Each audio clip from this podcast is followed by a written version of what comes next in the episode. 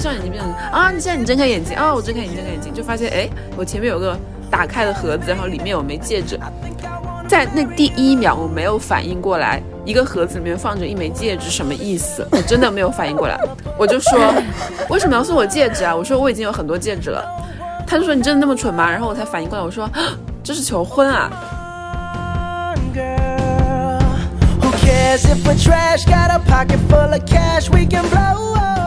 大概在我，呃，雪村，我老公在跟我求婚前半年。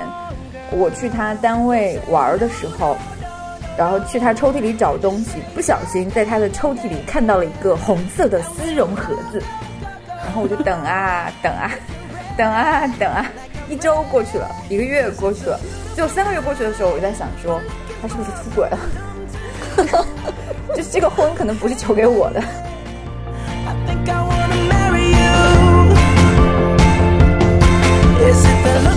反正就是当时拿出来的是一个盒子，不是一个戒指哦，嗯，就是一个巨大的木盒，也不是打开的，就是一个去那种香日本香根不是专门有做那种，就是像孔明孔明锁一样的那种那种木盒子嘛，嗯，然后他说了半天呢，就是说要如果愿不愿意嫁给他，然后拿出了这样一个木盒子，同时呢拿出了一张就是如何打开这个木盒子的 说明书。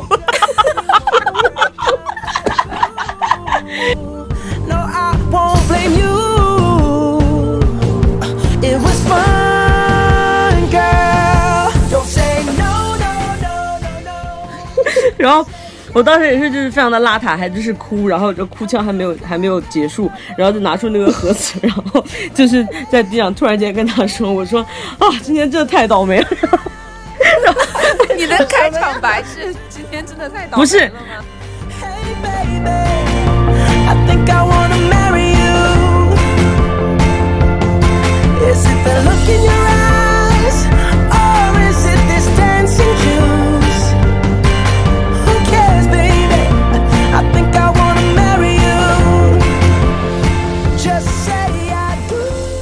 好的，欢迎大家来到这一次的岳阳电话。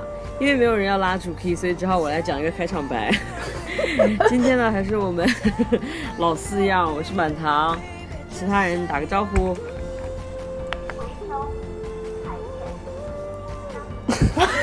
其他人打个招呼。大家好，我是 River。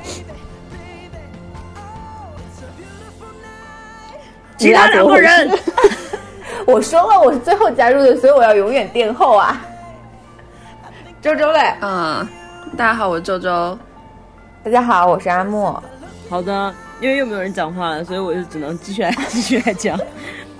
我们这一期的原因呢，是因为我们主播当中的一位呢，最近被求婚了，这是一个非常大的事情，让我们恭喜他。这个人是谁？请你自己出来认领一下。恭喜阿莫。干嘛？阿莫孩子都满地跑了。好了好了，是我了是我了是我了，周周，我是周周。我最近。哎，我今天现在说出这种话，这句话被求婚，我都觉得好尴尬啊，就是觉得好奇怪。哪里尴尬，哪里奇怪了？就是为什么要？我们今天就从你来开始，好吧？就是为什么要被求婚？我觉得好奇怪啊！就是为什么要被求这个事情啊？就是我说起来总觉得很奇怪，我总觉得自己不应该是被求婚的那个人。就是我可以想象自己求婚别人，但是被别人求婚就觉得好别扭，好别扭。所以你能想你你像你会是 Monica 对吗？也不是，但我也不会搞那么大阵仗，就觉得说在这种人生大事情上，我感觉我应该是，就比如说如果我们两个人是个公司的话，我应该是那个项目经理，就是我应该是到这个时间节点就说，哎，我们来做这个事情吧，而不是等着另外一个是那个 take lead 的人是吧？嗯，我知道了，我知道了，就是求婚这个英文是 propose。然后他认为他应该是提出计划的那个人，所以他应该是提案的人。应该是 proposer，对对，我应该是去提案的那个人。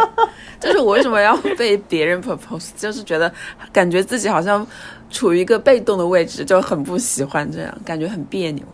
就是你你觉得他在安排你的人生是吗？对啊，而且明明我觉得自己已经扼住了命运的咽喉，我自己感觉好像我之前已经求过一次婚了。给对方，但是对方觉得那个不算，我现在就是在说我的故事是吧？那我就就开始说，就是一开始我就觉得，哎，我不是已经求过一次婚了吗？因为我记得好像大概半年前吧，我就跟我的男朋友说，我说，哎，我们今年应该是回不了中国了，因为我他一直想去中国，我一直想带他去中国，然后见我父母什么的嘛。我就说今年不行了，明年的话肯应该是可以的。我说如果明年的话，你就记得带好你的所有的身份证明啊，什么什么所需要的文件，这样我们就可以一起把字签了。然后他就愣了一下，他就说：“ 现在是你现在是在跟我求婚吗？” 然后，所以你还是最先的呀，你还是最先 propose 的人呀。对啊，但是我以我的方式，我就说你记得把你的什么身份证明带好，这样我们就可以去签字了。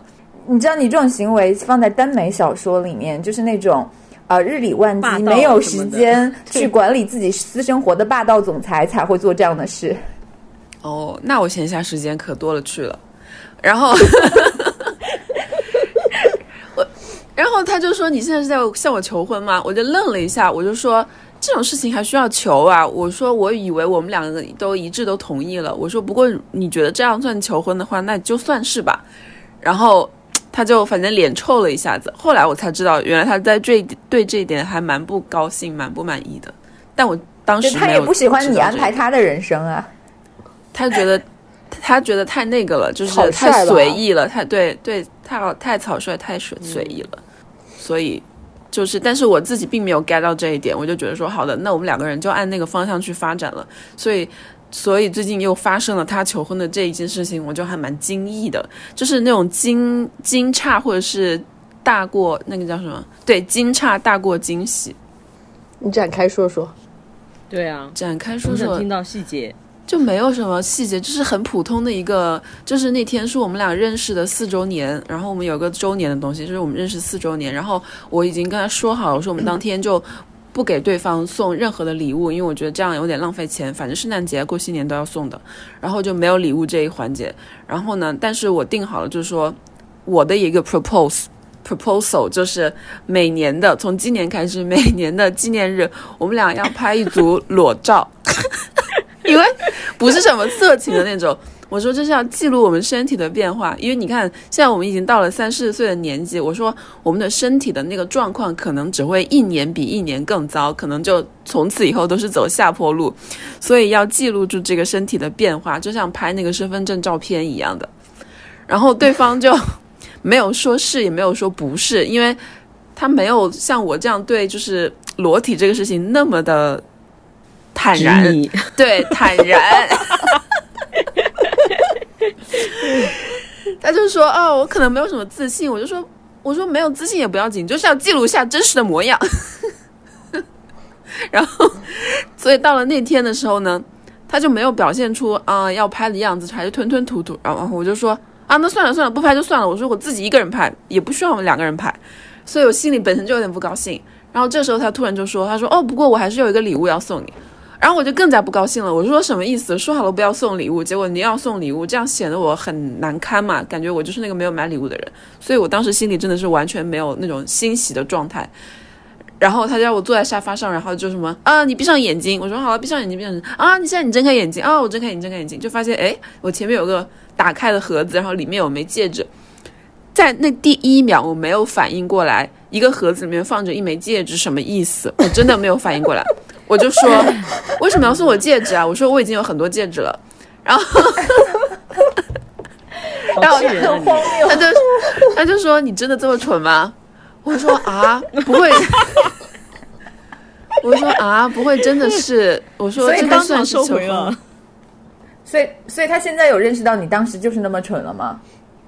他以为我在装，他现在认为我在装，但是我真的在第一秒钟，可能有那么两三秒钟没有意识过来。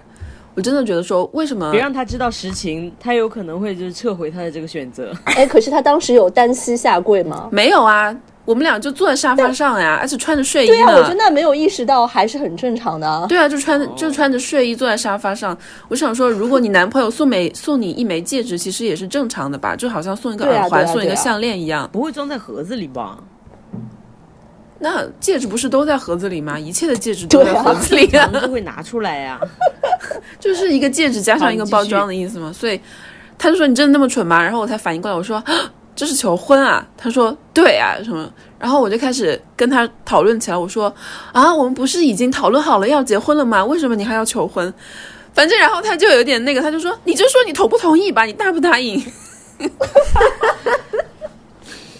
然后我就说，他也没有说出，他也没有说出什么你愿意嫁给我们，Will you marry me 之类这种话。他说了，他说了这句话，然后我就说，我就说 Of course。就是我就说，Of course，对吧？这句话还像句人话。对啊，整段听下来就这一句话，还还能让当场时的局面不那么尴尬一点。对我也不觉得尴尬，但是我心里就是好多问号。我想说，为什么？为什么？为什么？为什么？然后，所以他问起来，我就想说，当然啦，这还我的那个，我觉得我当时的潜台词就是说，当然了，这还要问吗？就是这样子。那你后来又把戒指戴上吗？我戴了。一分钟，因为他要拍那个照片，然后发给他爸妈看。然后他，然后我就跟他说：“我说啊，但是我还没有做好准备要发给我爸妈看。我说还我，by the way，到现在哦，好像已经快一周的时间了，我还没有告诉我爸妈这个事情。你真的。”是想假结婚还是怎么样？不是，我就想了一下，我总觉得好像哪里不妥，因为我觉得说，按道理来说，他是不是应该预先告知我爸妈，获得我爸妈的同意，然后再向我提出求婚？我觉得这样才是充分尊重我的父母。什么东西？你是什么社会的？还你父母连你在在哪生活都管不了，还要管你跟谁生活吗？你自己有好好尊重你的父母吗？真的是，还要他好好尊重你的父母，他还要找个中国媒婆去你家 提亲，是不是？对，最好是这样。然后我就觉得说，如果我直接说了 yes，然后 without my parents' permission，当然这样说起来好像很封建的意思，但是我就不想让我父母觉得没有受到尊重，我就觉得说，就是就是是一个一个 procedure，就是一个你要一要经历的一个手续一样的东西。他已经在学中文嘞。对啊，但是蛮传统的嘞。我就是对啊，你也可以说我很传统，但另外一方面，我就是觉得我很在意我父母会不会觉得被 left out，就是觉得啊被排除在这个事情外面了。因为我觉得结婚就是为了父母，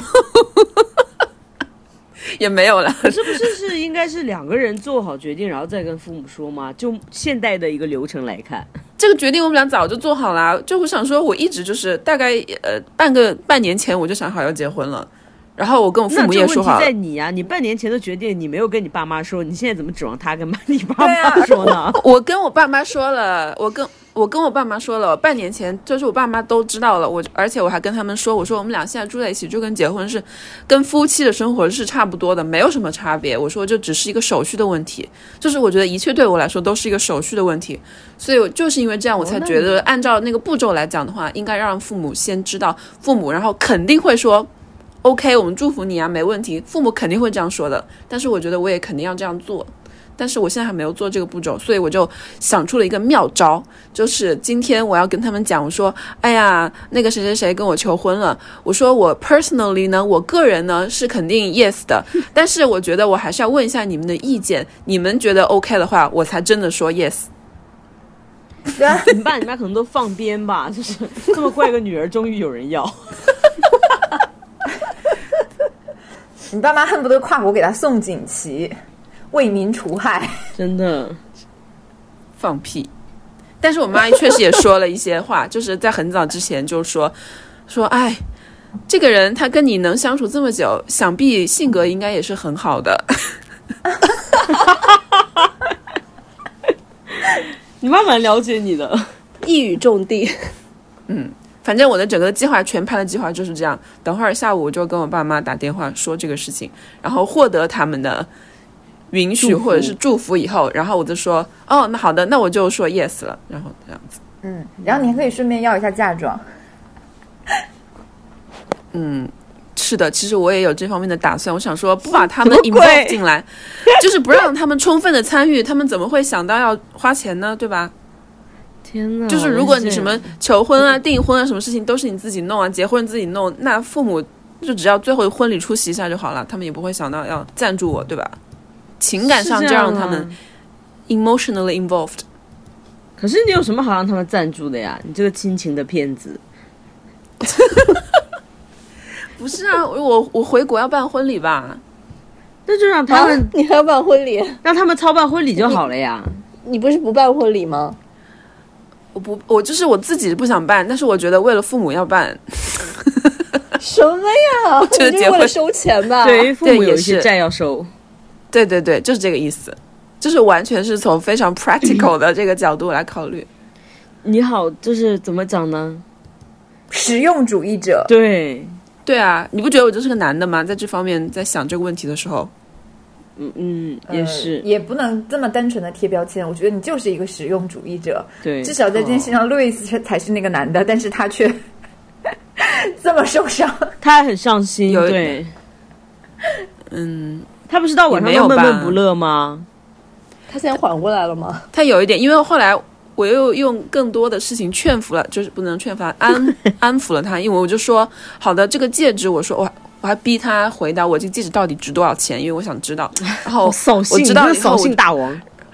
然后知道了以后，我就说，嗯。我就说，我觉得我们有这个订婚戒指就够了，不要不需要结婚戒指，因为我说我不相信钻石这些东西，而且钻石也不保值。我说不是张雨绮说的 碎钻不保值嘛？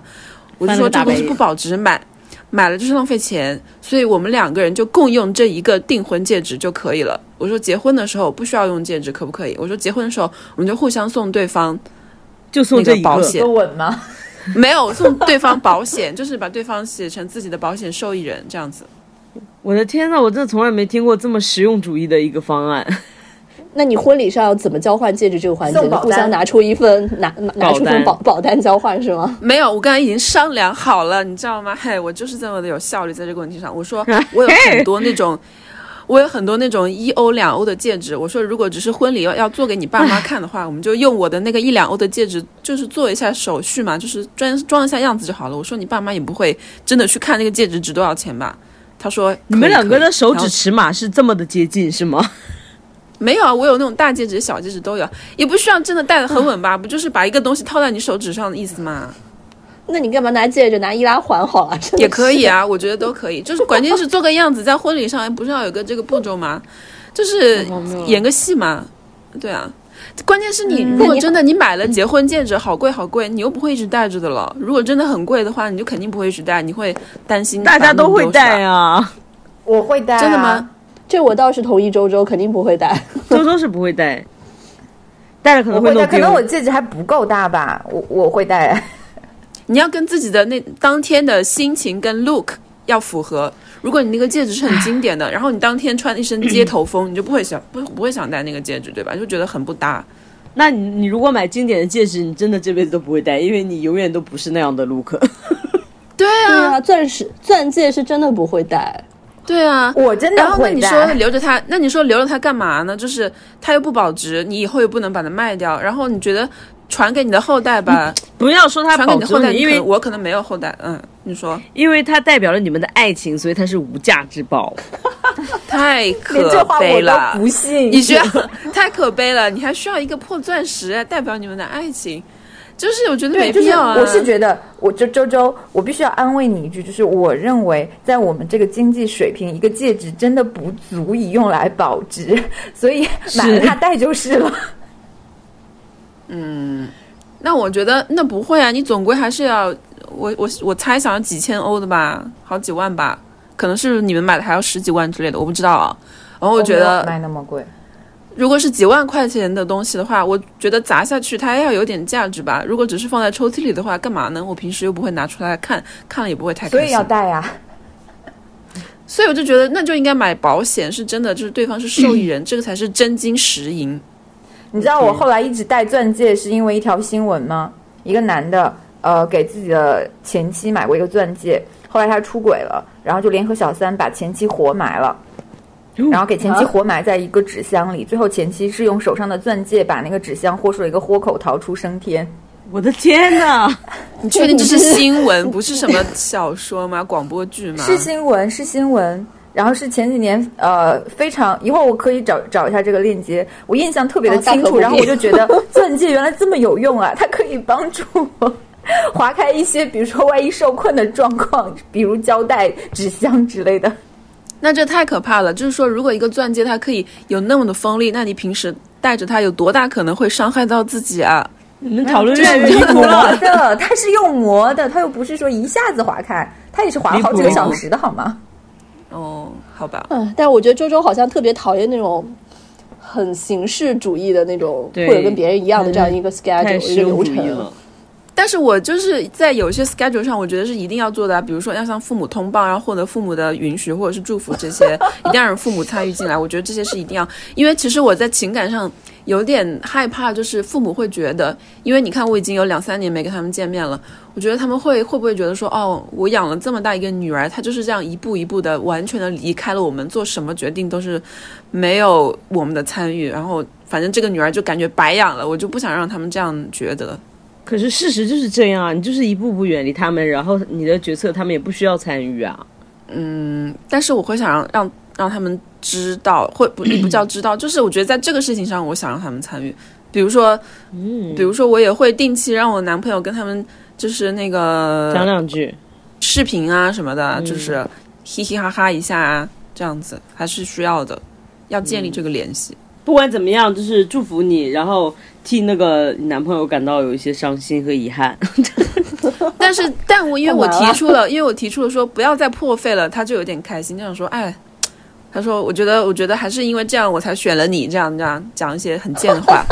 他说因为你比较，他说因为你比较省钱。我说对啊，你看多多省钱，而且我还提议说这个订婚戒指，我说这个就是我们两个共同共同拥有的戒指，我说。大概值多少钱？然后百分之五十归你，百分之五十归我。我说这个就是我们俩共有的财产，太细了就？像我们，我说就像我们买的那个洗碗机，因为洗碗机是我们两个共同买的第一笔比较大的一个大贵重的一个东西。我说第一个 item 就是洗碗机，第二个 item 就是这个戒指，我们俩共同拥有。是怎样？以后分开了还要算清楚吗？对的，就是这个意思。洗碗就是这个机上面那一层归他，下面那一层归你。对，就是说谁拥有了洗碗机呢，就要给另外那个人一半的钱，这样子。好，不知作何，也不知道说对，不知道说什么好，不知摆出什么表情，只好祝福你们。不要分洗碗机。你们真的是 made for each other。确实，我们其他人都无法 involve。好的，好的，这就是我的部分。好的，然后我们周周就是被求婚了这件事情之后呢，然后我们就发现，就是我们其实整个主播群，其实大家都有经历过这个过程，于是我们才说，那就大家一起来 share 一下这个经历。我觉得可以，阿莫先来讲，因为阿莫经历可能比较久远，我怕再等等他就忘了。我刚刚还想说，我们应该按照时间顺序来倒叙，然后再给我一点时间回忆一下。嗯、然后我就开始翻微博，然后勉强勉强找到了一些蛛丝马迹。我被求婚这个事情呢，说意外也不意外，说惊喜也不惊喜，是因为大概在我呃雪村我老公在跟我求婚前半年，我去他单位玩的时候，然后去他抽屉里找东西，不小心在他的抽屉里看到了一个红色的丝绒盒子。然后那个时候我就想，天哪，他向我求婚了，他向我求婚了，就是我的惊喜在那一刻就已经没了。结果半年 是吧？对，然后呢，我还要默默的装作不在意，然后把抽屉合上，然后把这件事情默默的掐死在心里，就是想说，哎呀，还要脑补，想说，万一，他最近要向我求婚，我是不是要表现出来对这个事情毫不知情的样子呢？就是给自己很多设定，但是。嗯，我以为我一个人毁掉这份惊喜就可以了。有一天，我的小姑子啊，没没错，我在婚前跟我的小姑子关系就特别好，就是我老公的表妹。她有一天就偷偷摸摸的跟我说：“嫂子，我告诉你个事儿，你别告诉我哥呀。”然后她就跟我说：“我哥托我给你买了个戒指。”然后，嗯，意思是还不小呢。于是等这个，于是等于这个事情就是，嗯，全世界所有的人都知道了，但是我老公不知道。然后我就等啊 等啊 等啊等啊，一周过去了，一个月过去了，最后三个月过去的时候，我就在想说，他是不是出轨了？就是这个婚可能不是求给我的。后来我就完全把这个事情就好像翻篇了一样。然后因为那个时候我们硕士刚毕业，满堂和周周应还记得，我硕士刚毕业的时候，第一年是没有考上博士，整个人状态也不是很好，在五角场那边找了一份科技公司的工作，就是像死尸一样上班，就是整个人心情呃也很差，状态也很糟，就可能工作那个时候把我 PUA 到，我根本没有心情和脑子去思考他是不是会向我求婚这件事情了，我只是觉得工作和生活都很让我痛苦，不知道什么时候要结束。然后有一天。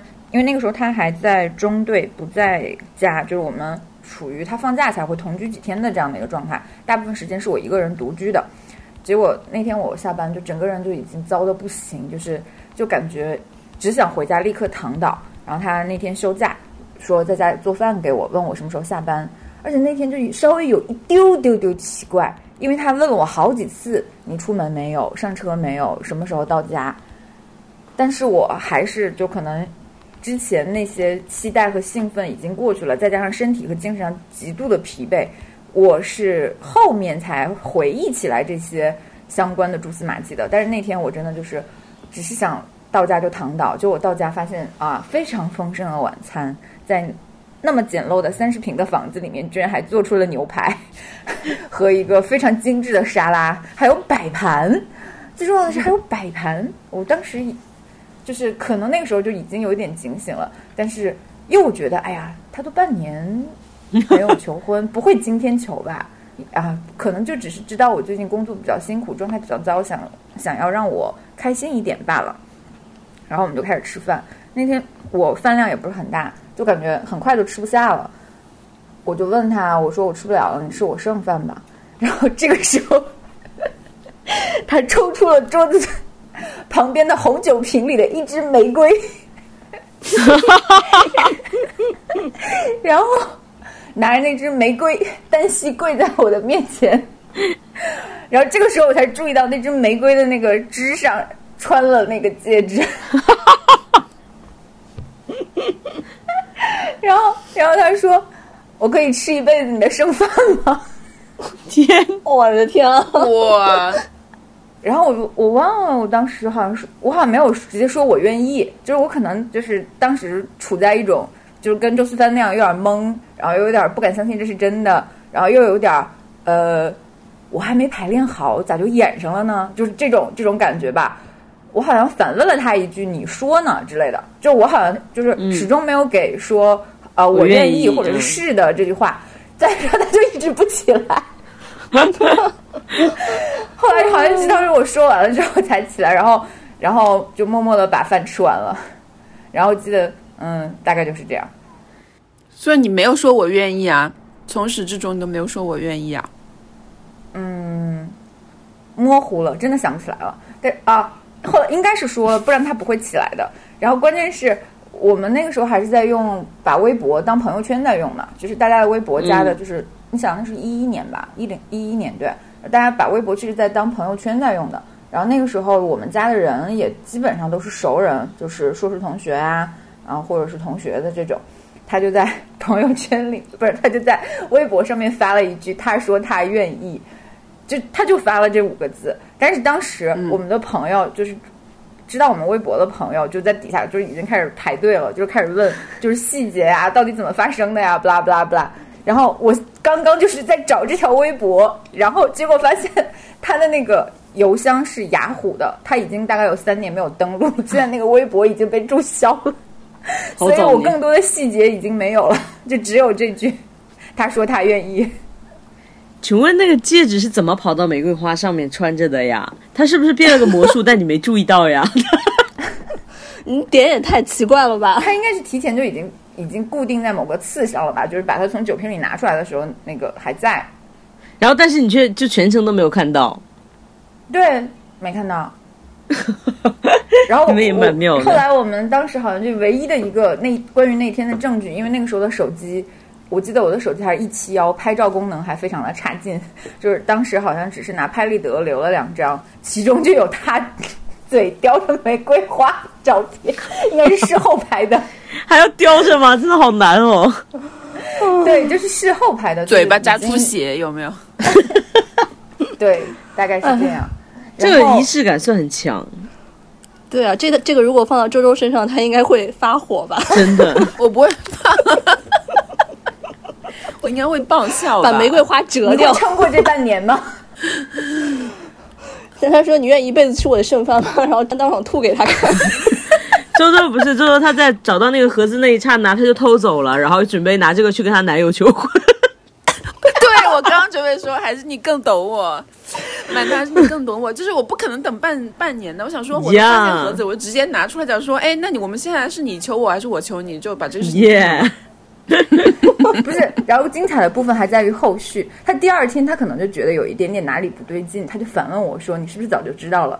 我说：“没有啊，没有啊。”然后这个谎大概一直到可能，呃。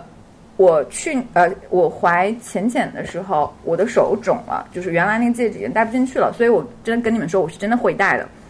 当时那个戒指已经戴不进去了，我就让小姑子帮我改戒圈。然后小姑子来我们家的时候，把这个事情说露馅了，他才知道什么？你早就知道了？我说对呀，我知道半年了，而且在这半年里，我每天都在想，你这个戒指是不是送给别人了？你就是没有能护他一世周全，什么鬼？可是他为什么？你后来有没有问你老公，他当时为什么要等半年呢？我也是很想知道，是看黄历了是吗？没有，看没有，他觉得他也要看他的状态的。就是那半年，就是我硕士毕业、找工作、考博，然后再加上第一份工作又非常的差劲，然后又搬家，就我们俩的状态又是长期分居的一个状态，他可能就一直在等那个 right moment 吧。就是，而且他当时好像在下面的工作也不是很顺利，就整他的状态也不是很好。嗯，因为当时我记得我拉开他抽屉的时候，除了那个戒指，我还看到了呃一板药，然后那个药是精神类的药物。我当时其实有一点担心的，我在想是不是他发生了什么事情，就是也是等了很久才问他。结果他跟我说，因为他那个时候是指导员，就指导员是要负责管理中队的战士们的这些精神面貌状况的。那个药是他的战士的，就是不敢不敢一次给他，就是每天那个战士吃药的时候过来找他要。所以其实当时就是我他也是可能考虑到这是他工作或者是战士的隐私，他没有跟我说过。然后我看到了之后，我又认为这是他他的隐私，我也没有跟他讨论过。其实就还挺 挺尴尬的误会吧。持续了半年，竟然，嗯，对。然后我还有一件事情，就是周周和满堂，你们不是都有雪村的朋友圈吗？有啊。嗯，那你们这两天没有刷到什么吗？是什么呀？我这我现在已经停止刷朋友圈了。有什么东西？我也是。然后我本来想今天，我我本来想一直留到今天再告诉你们的。然后那天他突然发朋友圈了，然后我就在想说。天哪！那我我就好，我还以为你们两个已经看到是什么？没有，你该不会怀二胎了吧？真的？真的？真的？真的？喂，真的？天哪！啊！好快！啊！啊天哪！你们就看你们俩刷到朋友圈，然后呃，我就错过了这个反应。天呐！哦，我刚刚真的是随便一说。你们不会是就是在我们这个年龄段的人里面性生活最为活跃的那个 top 的人？真的，哇，羡慕你们的性生活频率。哇！天呐！天呐！好了，我大震惊了。下一趴，但我们不是应该要不是应该要恭喜吗？恭喜你，恭喜你！Instead of just just say 天呐，天呐！恭喜你，恭喜你！我的天呐！现在婆婆开心死了，本来说一个也没有，突然俩，反正很荒谬。哎，你等一下，你们是计是计划中的还是不小心啊？嗯，计划中的不小心。哦，就是你们已经做好了，就是这个心理准备，说可以要第二胎了，然后也没做什么保护措施，然后就怀上了，是吧？也不是，就是嗯，如果非要详细解释的话，就是我疫情期间把避孕药吃完了，然后我想说，哎，那我刚好休一个月，调整一下月经的周期，然后呃，下一次药还没到，就是我一直在等下一次的，是连这点时间都等不了，是不是？真的，那不就是一两天的时间吗？我天哪，老公身体真是好。太令人 我们俩好阴阳阴阳怪气，啊，那你们现在是几个月啊？十二周。哦，也不久，也不也不早了，正好能说的时候。三个月，两三个月嘞，三个月是不是十二周？就是对，是是是，正好能说的时候。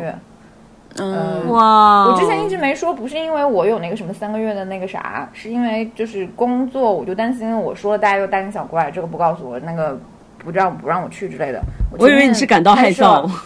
呃，这 当然也有这个成分了，因为就是我是你们还记得我上次说我每天跳绳四千个还不瘦吗？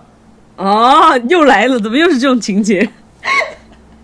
对呀，后来我发现了之后，我才停止跳绳的。我跳了一个多月呢。这孩子 好健康哦！真的太太太夸张了吧？带你去做产检什么都没问题吧？对，就是目前一切正常。恭喜噻！嗯，恭喜恭喜！感觉在你后面，感觉在你后面的人没有什么必要讲了。好，他后面的人就是你，River。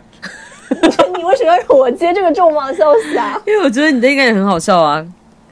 为什么？就是讲一些其他的事情来分散一下这个喜气，分散一下，冲淡呃，让我们来冲淡一下这个喜气、运气，冲淡一下。干嘛？我讲我要讲的也是求婚，好吗？真的是。好，你说你说，因为我们按年代算嘛，对不对？他完了就是你啊。嗯，他是多少年？一一年是吗？二零一一年。对对啊。哦，当时我还在读大学呢。你 够了你！我谈恋爱的时候，你是不是还小学没毕业？哎呦，哎，我那个求婚应该是在二零一六年还是一七年？我有点不记得了，可能是一七年吧。之后，嗯，五年差不多吧，一七年好像是。然后我也是，就是求婚之前，其实就是已经是大家都已经确定好要结婚了。就是，哎，我许我现在还没有结。请问你们是拖延症吗？哦就就觉得反正结不结都差不多嘛。然后我那个时候是，其实我是当时很不想结的一个原因，是因为就是他们当时已经是把家里面的就是订婚的酒店什么全部都订好了。我订婚也就要有酒店了吗？对，订婚就是我们那边的习俗，就是订婚就要就是请客啊，有酒店啊什么的。但是他在。订婚就是订各种酒席之前，他没有求婚这个动作，你知道吗？就虽然哎，你跟周周正好相反哎，我跟他反的，但是我就觉得我没有求婚这个这个过程，我就觉得很不爽，然后我就说不结了。啊 啊！然后他就你跟谁说的？你跟直接跟对方说，就你们两个人没有父母吧？嗯，没有没有父母，没有没没有父母参与当时，嗯。然后我就说，我就觉得特别不爽，我就觉得凭什么呀？就是我都我自己完全没有参与到这件事情，然后啊，你爸妈跟我爸妈就完全把这个事情定好了，就酒店都定好了，这跟周周完全相反了。然后我就觉得我好像是被架上去的，我就觉得凭什么呀？这跟本来不是应该是我结婚吗？怎么完全没有我自己的参与啊？不行，我不结了。然后，然后后来就是我男朋友呢就被我妈派出来来安抚我。然后就说好的，那我们就按您的意思，就按您的意思说。是是，哎，你真的 甲方好难搞哦！你不负众望，然后就是有把前面那个欢乐祥和的气氛冲散一些。不是，关键是对方是不是傻呀？然后你说不结了，然后对方就说好的，那我依你的意思就不结了，真的吗？对，对啊。然后他就说好的，我现在让我爸妈去把酒店什么都退掉，我们就当这件事情没有发生过。我说好的。怎么有一种一个蠢一个傻的感觉？什么呀？然后后来就就这个事情就过去了，然后我就每天开开心的想说，哎，好，太好了，终于不用结婚了。然后那个结果后来就好像刚好赶上十一，然后十一他就说我们出去玩一趟吧，就订了一个游轮，是去济州岛的，我记得。然后我就说好，然后就去济州岛，然后去济州岛玩呢，那个船呢又。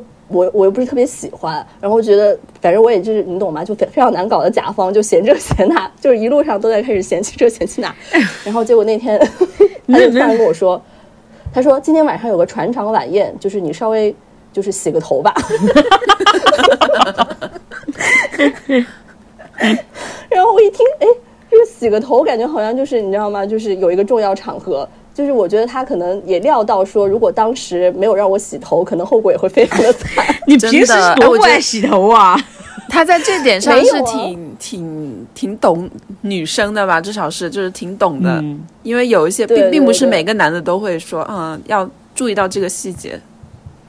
对对对，然后他他就他就找了一个很好的借口嘛，说今天我们有一个船长晚宴，然后他说你稍微穿的好看一点，然后洗个头什么的，然后我就觉得一切也都很顺，然后都都打扮好，打算出门的时候呢，就一切都非常突然，他突然就跪下来了，然后突然就拿出来了一个盒子，然后就开始巴拉巴拉巴拉说了一堆有的没的的话，说了什么我已经完全不记得了，你好歹好歹有一定有一些重点吧。就大概意思就是，嗯，你要不要嫁给我啊，什么之类的吧。前面说了什么，我真的不记得了。相识、相知、相惜之类的吗？这司仪才会说的话，本人不会说。反正我真的是，我真的是想不起来了。这个，这个真的是我很努力的想也想不起来了。反正就是当时拿出来的是一个盒子，不是一个戒指哦。嗯，就是一个巨大的木盒，也不是打开的，就是一个。去那种香日本香根不是专门有做那种就是像孔明孔明锁一样的那种那种木盒子嘛？嗯然后他说了半天呢，就是说要我愿不愿意嫁给他，然后拿出了这样一个木盒子，同时呢拿出了一张就是如何打开这个木盒子的说明书。让你洗头原来是为了打开这个盒子。然后他说还有解谜吗？你试一下能不能打开？我当时就是什么意思？打开我的心门，想要给我打不开怎样？打不开 这个婚我们就不结了。智商有问题，智商不够，对，智商不够不配嫁给你是吗？然后我就气死了，当时就拿着那个木盒子在那里解了半天，然后发现打不开。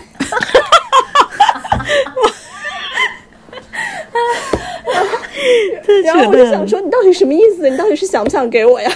最后你们两个坐下来研究了起来。对的，坐下来研究了一下。然后他就把那个箱子，他还他还跟我说，他说你不觉得这个箱子很好看吗？他说我觉得你一定会喜欢这个盒子。他说买椟还珠是吗？最后你把盒子收下来，把戒指还给他了。哎，太可笑了。然后就打，终于搞了半天，他其实也是就是研究研究了很久，然后才把那个盒子给打开。然后盒子打开之后呢，就是一堆一个特别特别小的一个一小束干花。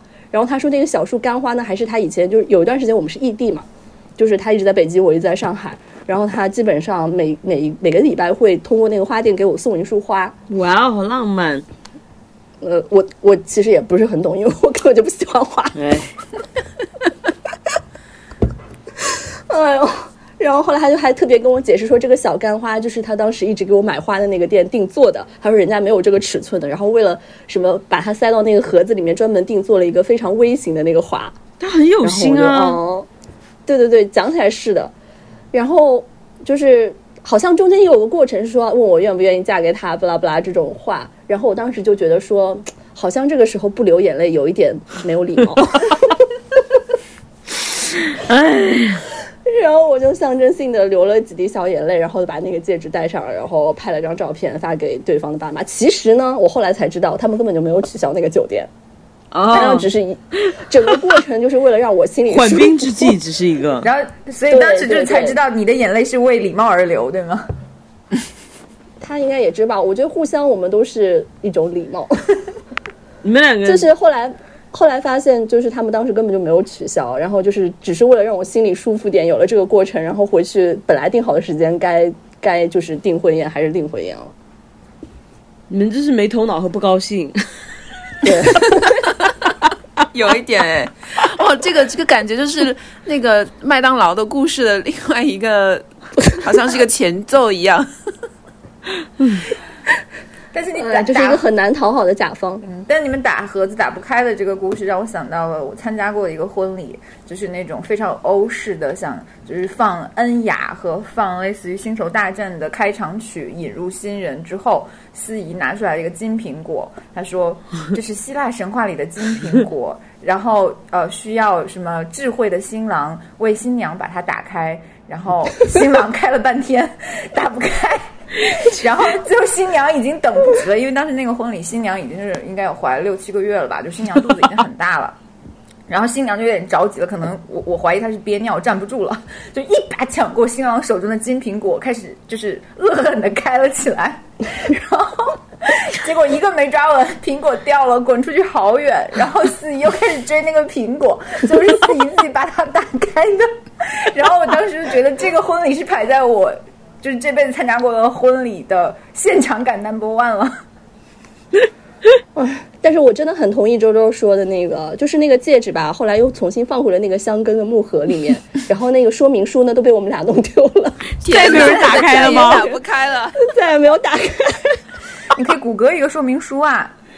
太可笑了，你们真的，后来就再也没有碰过那个盒子了。所以它现在就是摆在一些神秘的地方，对吗？对，就摆在那个盒子里面。大家都以为那只是一个盒子。对，其实它价值连城。哎，因为我知道他让你洗头，就是洗头然后出去，你会不会？如果他是在那个晚宴上面向你求婚，你会作何反应？所以我会生气。所以最后那个晚宴有没有真的吃到？吃到吃到，真的有这个晚宴啊！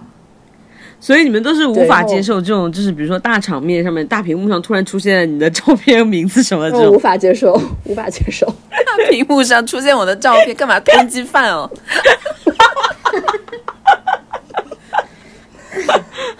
嗯，好笑哦！对我好像当时也是表达过类似的，因为当时好像上海特别流行那种类似于在徐家汇的外墙或者是在舞蹈场的外墙出一个大屏幕，然后呃，就是还还有新人就在现场，然后周围可能一堆朋友出现拍他们视频的那种。我记得我好像破口大骂过一次这种，然后后来雪村跟我说，他其实早就安排好了那一天家里是会来一堆朋友的，后来默默的取消了。嗯，好笑，好笑，这个好笑。有有朋友倒是蛮好的，我我可以接受有朋友，我觉得会热闹一点。你真的，我觉得很难懂。好吧，该你了，接下来你了，好下面是轮到我了。我你这个后面真的太难接了，比他那个还难接，因为你这个太可笑了，没有人可以比你更可笑。但是因为我跟大家有些不一样，因为首先就是我跟那个 Nancy 都是两个女生嘛，我们其实就是在理论上，在法律上是没有办法去真正完成结婚这个环节的，就目前的情况而言，所以我们这个求婚的动作其实就是给彼此一个承诺，这样子一个私下的一个动作，所以也不需要也没有家长的这些问题。然后另外一个呢，就是说这个动作是我提出的，你们基本上都是被求婚的人，然后我是那个求的求婚的人。然后，which means 我就是更能够理解那些男士们的心情，因为他们可能在心里面策划很久，也不知道对方会什么反应之类的。然后我当天是这样子，我就很早就准备好了，我就是因为嗯，当天是我们那个在一起三周年，然后我想说，行，差不多，我觉得就是这个人了，然后我就可以问问他怎么样，因为我觉得他差不多也也这样吧。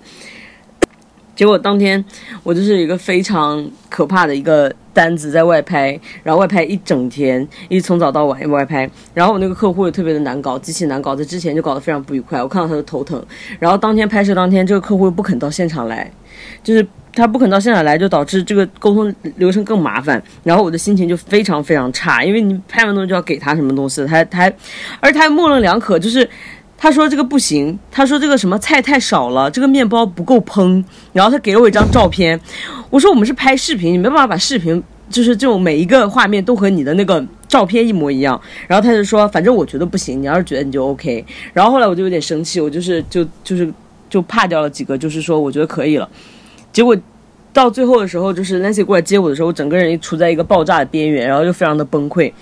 又等了大概一两个小时，在线上等了我，然后我们才回家去。就回家的路上，然后就是那个，呃，我们那个合作的导演这边就说，因为你们拖时拖太久了，然后，呃，又加了一些费用，但这笔费用我的甲方不肯付给我，然后我就整个非常的崩溃，就在那一瞬间我就大哭了起来，然后我就在那里大哭，然后就一路上就是骂骂咧咧，然后就哭哭回来，然后到家里面就是几乎已经忘记这件事情了。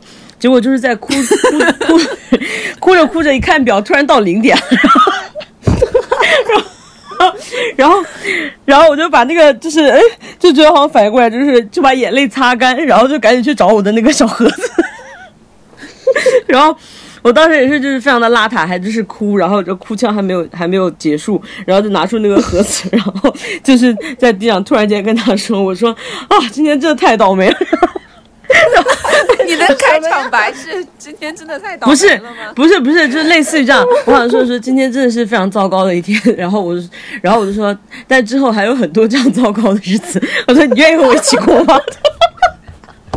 好乐观哦，真的是。所以他，所以他应该直接说不才对吧？没有啊，然后他就，他就，他就很惊诧，然后他就很惊愕，他也，你知道，他也没有想到有这样一个大的转变，就是前面在大哭，然后大骂甲方，然后突然跪下来，然后他就很惊愕，他就说这什么呀？然后好像是类似于这样的一个反应，然后他就拿拿出来，然后，然后我就给他看到，然后他就，他就是瞬间就是凝固的那种感觉，没反应过来，就是因为他也没有见过这个场面，然后。他就说好的，我愿意。然后他就也也掉了几眼泪。现在想来，也有可能是基于礼貌。然后，然后后来我们就是就就此就是进行了，就就这一天进行了一个收尾，就这样子一个怪怪的一个流程。然后他一直非常介意的是，他就他就会问我，他就跟周周一样，他就问说这个东西多少钱？你什么时候买的之类的。然后他就是一直到现在都非常介意的是，因为这个是我很久以前买的，就不认识他的时候嘛。对对对对，因为当时我有一个同事，因为当时我有一个同事，他们两口子去那个拜拜什么跨年，然后说楼上钻石大打折，然后说让我跟他们一起去，我说我又不用买，他说你去了超划算，你去了就会买，结果去了就真的买了。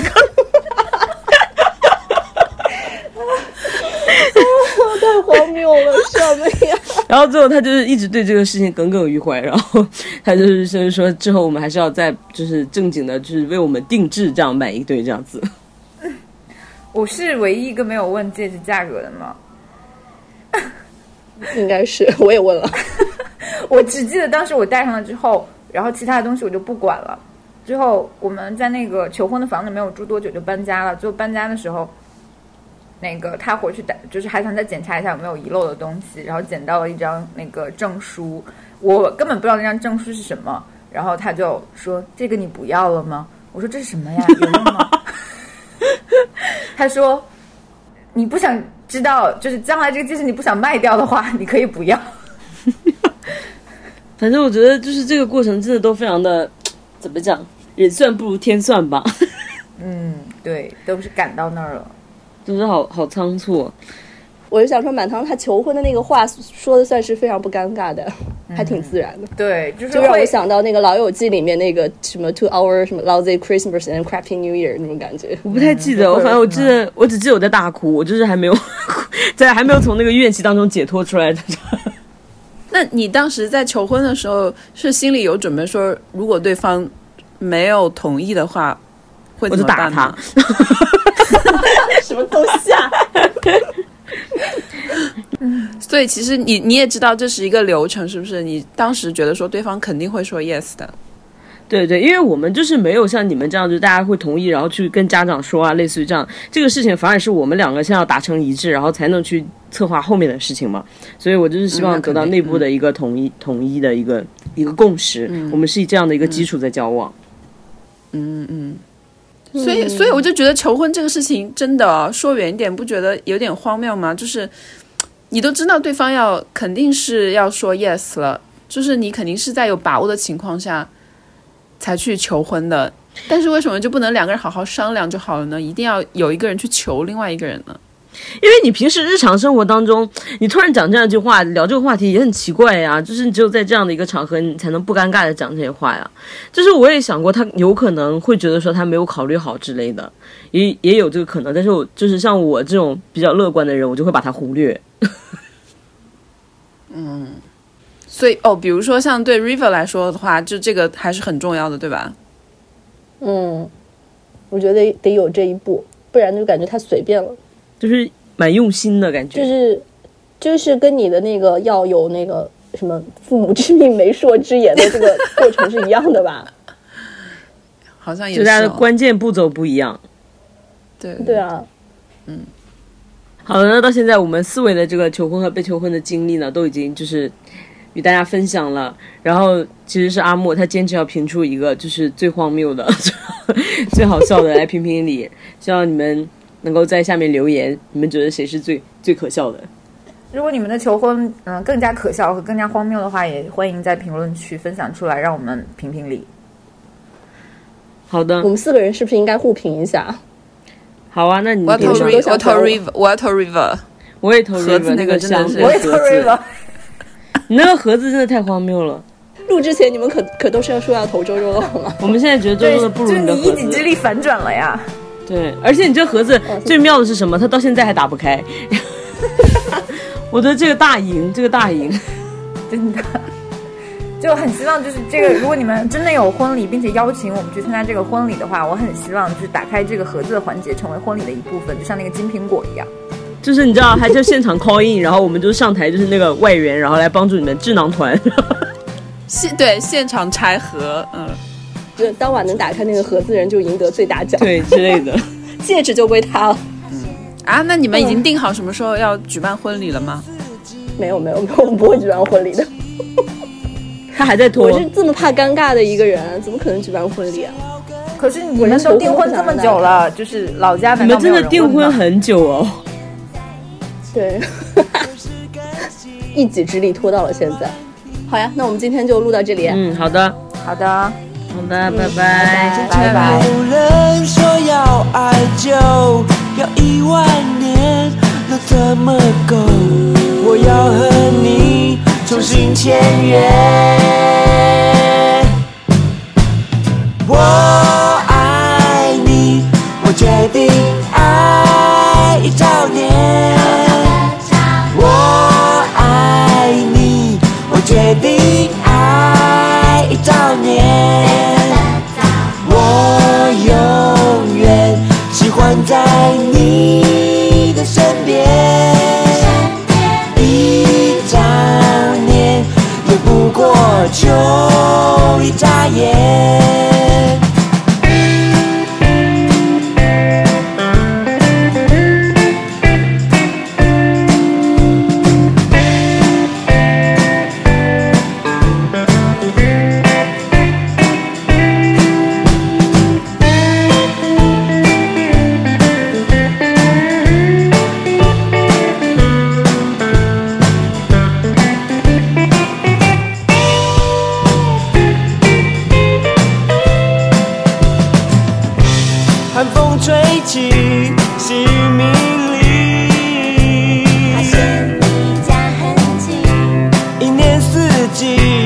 阳光空气。曾经有人说要爱就要一万年，那怎么够？我要和你重新签约。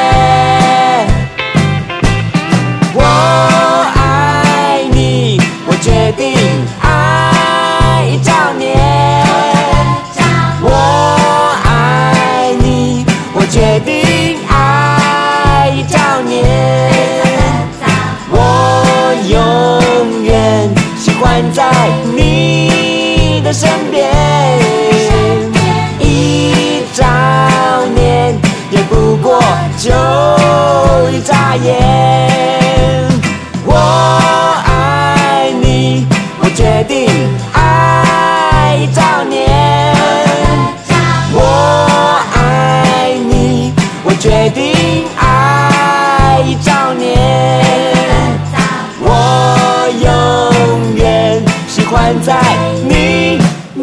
在身边，一兆年也不过就一眨眼，爱一兆年。